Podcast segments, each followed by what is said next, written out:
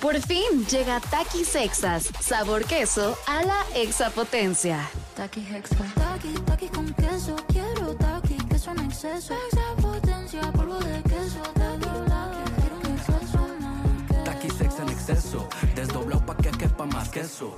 Taki Hexa. Queso a la exapotencia.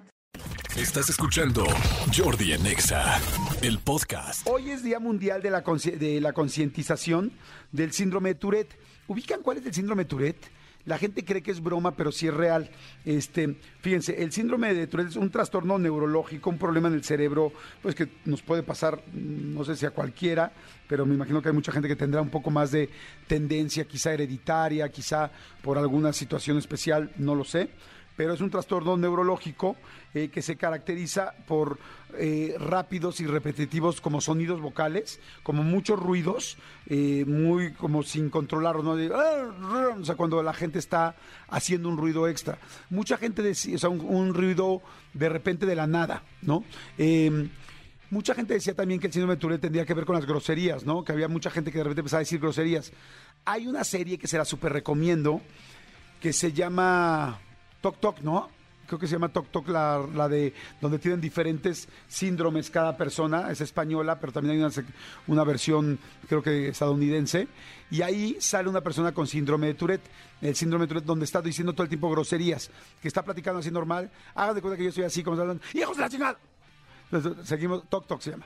Y entonces seguimos aquí y estamos platicando. Y entonces empiezo a soltar groserías, este, vituperios o malas palabras de la nada. Eso también eh, me imagino que debe ser como una rama del síndrome Tourette. Este, y sí existe, o sea, esto sí existe. Yo personalmente, yo no conozco a ninguna persona que tenga la parte de las groserías, pero sí conozco a personas que hablando eh, tienen que soltar ciertos sonidos, me imagino no sé, pues que su cerebro se conecta con un cierto nivel de ansiedad y suelta sonidos y me imagino que no debe ser nada, nada, nada fácil. Entonces, eso que ven en la televisión o en las películas, pues sí existe y hay mucha gente que lamentablemente padece este síndrome. Entonces les mando un gran, un gran aplauso, un gran saludo, perdón, a la gente que tiene este problema y espero que pues todo el mundo nos concienticemos de que hay muchas cosas que no podemos nosotros manejar y que lamentablemente pues hay que respetar a las personas y ayudar a todas las personas que, que lamentablemente tengan una situación como esta. También, ¿se acuerdan que hay muchas películas donde hay gente que se queda dormida así de la nada? No me acuerdo cómo se llama, ahorita seguro alguien se va a. Narcolepsia, exactamente, narcolepsia. De hecho, había una película donde sale Ben Ibarra, creo que la de Qué padre tan padre, que una de las niñas, este, creo que una niña de las familias se queda dormida así en, un momento así en el que sea.